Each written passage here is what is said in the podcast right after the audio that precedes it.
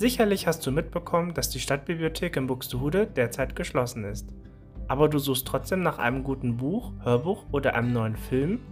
Dann haben wir genau das Richtige für dich.